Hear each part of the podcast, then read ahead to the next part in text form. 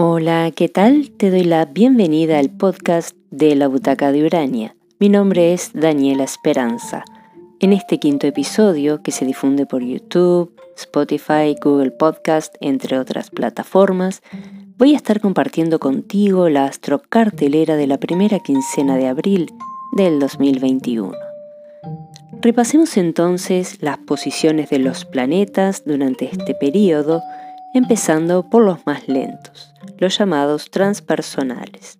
Plutón sigue en Capricornio, Neptuno en Pisces y Urano en Tauro, y en esos signos se van a quedar todo el año y más, al igual que Quirón en Aries. Luego tenemos a Júpiter y Saturno, los dos planetas sociales, en Acuario, casi todo el año también. Y digo casi porque Júpiter va a estar un tiempo transitando por Pisces entre junio y octubre, pero luego vuelve Acuario. Entonces, repasando los signos donde están estos planetas, tenemos dos en signos cardinales, Plutón en Capricornio y Quirón en Aries. Tres planetas en signos fijos, Urano en Tauro y Júpiter y Saturno en Acuario. Y el único planeta de este grupo en signo mutable es Neptuno en Pisces. Este último signo, Pisces, sale favorecido con ser el único del zodíaco, en este momento, que no tiene ningún planeta lento en cuadratura u oposición. Como veíamos, estos planetas pasan mucho tiempo en un signo, así que en lo que tiene que ver con el telón de fondo que estos planetas puedan brindar, es el mismo de tiempo atrás, del mes anterior, por ejemplo. Ya sabemos que durante todo este periodo vamos a seguir teniendo a Saturno en cuadratura con Urano y que ambos planetas también están haciendo contacto con Quirón. Saturno hace un sextil con Quirón y Urano un semisextil. Si por ejemplo tengo algún planeta personal en el grado 10 de Escorpio por ahí, sé que tengo a Urano desde Tauro haciéndole oposición desde hace tiempo y así seguirá. Y además tengo la cuadratura de Saturno desde Acuario. Y esto va a ser casi todo el año, un periodo exigente para los signos fijos. El año pasado fue más difícil para los signos cardinales, este año lo es para los signos fijos. Te comento por si no sabías que en el canal hay un video en el que profundizo sobre la cuadratura Saturno-Urano. Y si todavía no te has suscrito al canal, te agradezco que lo hagas, así me ayudas a que gane visibilidad. Entonces, para tener una idea del clima mensual o quincenal, como es este caso, me voy a concentrar en los planetas personales, una vez que revisé este grupo de planetas que ya comentamos. Y voy a dejar a la Luna fuera porque su tránsito es tan veloz que es mejor considerarlo para un pronóstico diario o de pocos días. Y así me quedo con Sol, Mercurio, Venus y Marte. Me va a interesar qué aspectos hacen estos planetas en su recorrido por el zodíaco durante este tiempo. ¿Qué aspectos hacen entre sí y con los otros planetas? Y luego cada quien puede pasar a una etapa más personal al revisar qué contactos hacen los planetas en tránsito con los de la propia carta natal. También va a ser interesante a la hora de hacer un análisis quincenal considerar si hay nuevos ingresos de planetas en signos, es decir, si un planeta cambia de signo, y también importa tener en cuenta en el periodo analizado qué lunación hay, luna nueva o luna llena, que va a marcar el tono de las dos semanas siguientes a la lunación en cuestión. Entonces vamos a revisar las posiciones de Sol, Mercurio, Venus y Marte en el periodo que va del 1 al 15 de abril en una tabla de efemérides astrológicas que encontramos disponible en muchos sitios web y aplicaciones. En estos primeros 15 días el Sol recorrerá del grado 11 al 25 de Aries y Venus va un poco por delante, Comienza el mes en el grado 13 y el 14 de abril ya hace su ingreso en Tauro. Mercurio, por su parte, el primero de abril está en el grado 24 de Pisces y pocos días después pasa a Aries, el 4 de abril. Es decir, que en la segunda semana de abril tenemos una concentración de planetas en Aries, Sol, Mercurio, Venus y Quirón. Marte, el planeta que nos queda comentar, va a recorrer durante estos 15 días desde el grado 16 al 25 de Géminis. En lo que tiene que ver con lunaciones tendremos luna nueva en Aries el 11 de abril, de la que veremos detalles más adelante. Ahora pasemos a comentar los aspectos que hacen entre sí los planetas en tránsito durante este periodo. Desde el jueves primero al domingo 4 todavía vamos a seguir sintiendo algunas personas más, otras menos, los efectos de la conjunción Sol-Venus-Quirón que fue exacta el 26 de marzo, poco antes de la luna llena en Libra. Esta conjunción favorece a los signos de fuego y no le viene muy bien a los otros tres signos cardinales, Capricornio, Cáncer y Libra, sobre todo si los planetas natales están entre los grados 4 y 10 de estos signos, por poner una referencia. Y también es probable que desde el primero se comience a sentir el sextil, que es un aspecto armónico entre Venus y Marte, que será exacto el martes 6 y continuará activo hasta el domingo 11. Con este aspecto se tiende a que las relaciones interpersonales sean más favorables, así como que surjan iniciativas que tengan que ver con vida social, lo artístico, siempre en este contexto de pandemia, claro. Comenzamos el mes con el ingreso de la luna en Sagitario en la madrugada del primero y el sábado 3 pasará a Capricornio, signo en el que alcanzará el cuarto menguante el domingo 4. Ese mismo día, Mercurio pasa a Aries y así aumenta la cantidad de planetas en este signo como dijimos antes. Sol, Venus, Quirón y Mercurio están transitando por Aries, lo que decíamos es alentador para los tres signos de fuego, Aries, Sagitario y Leo, pero no tanto para los otros tres cardinales, Libra, que es el opuesto a Aries, y Capricornio y Cáncer, que están a 90 grados de Aries, o sea, en cuadratura. Con Mercurio en Aries, es probable que en nuestras comunicaciones vayamos más al punto, seamos más frontales y en el mejor de los casos más asertivos.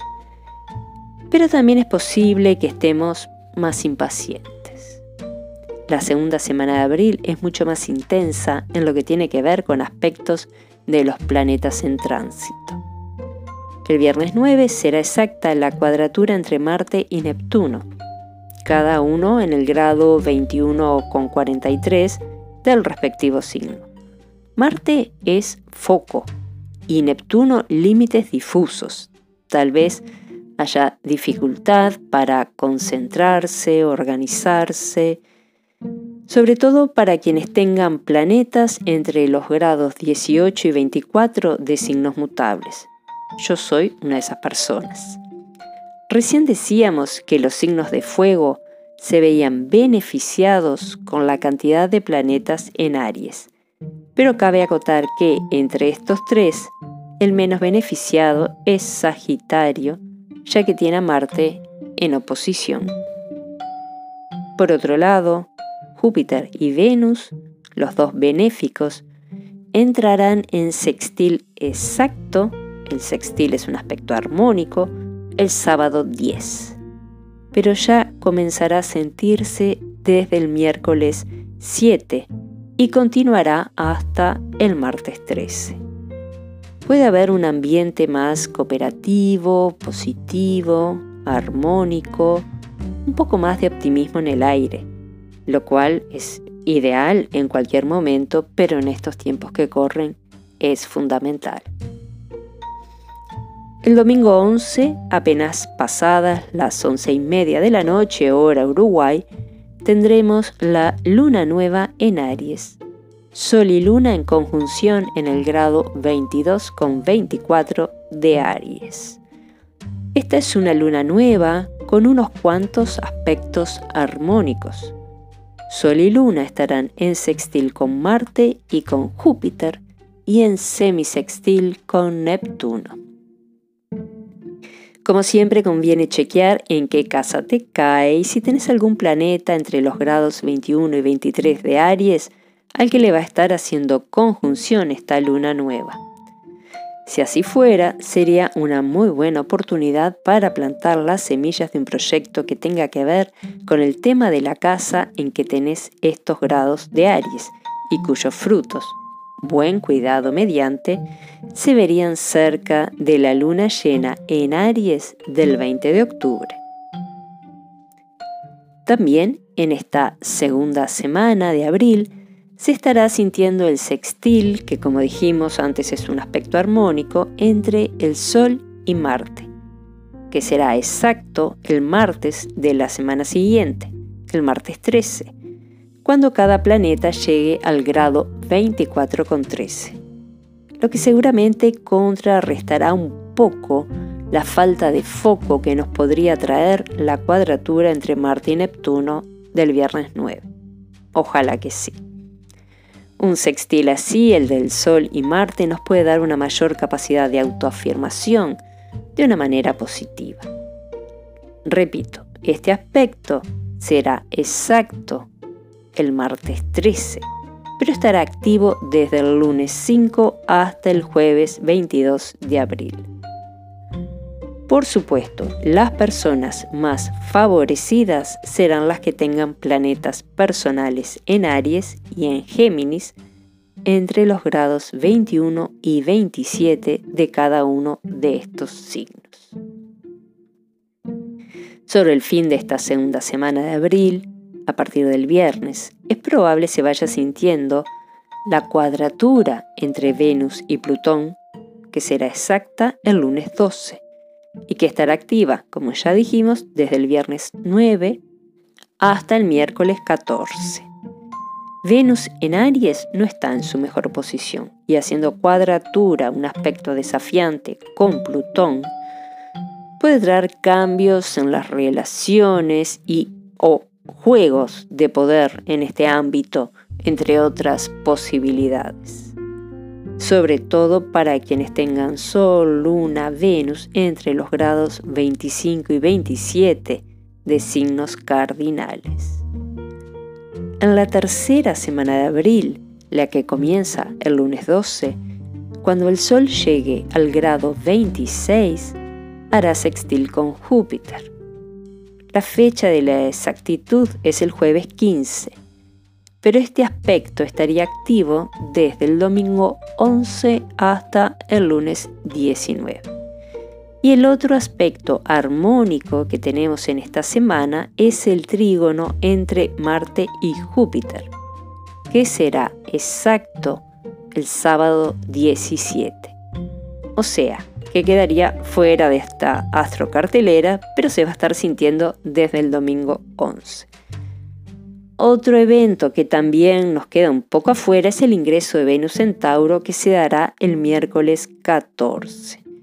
De este ingreso hablaremos más en la próxima astrocartelera. Entonces, recapitulando. Todo este periodo tenemos la cuadratura Saturno-Urano y el semisextil que hace cada uno de estos planetas con Quirón, cuadratura de la que hablamos en detalle en el video que te comenté y cuyo enlace te dejo en la descripción de este podcast en YouTube. En la primera semana de abril, o sea, de jueves primero a domingo 4, tenemos el ingreso de Mercurio en Aries y todavía un poco de la conjunción Sol-Venus de la semana anterior y el sextil entre Marte y Venus, que en realidad será exacto el martes 6. El domingo 4 se hace el cuarto menguante en Capricornio. En la segunda semana, si bien tenemos varios sextiles activados, también tenemos dos cuadraturas, una entre Marte y Neptuno y otra entre Venus y Plutón. Y acá es donde quedamos todos más o menos parejos. Decíamos que a quienes afecta más la cuadratura Saturno-Urano es a los signos fijos la de Marte, Neptuno va a complicar más a los signos mutables y la de Venus-Plutón a los cardinales. Esta semana también se hará la luna nueva.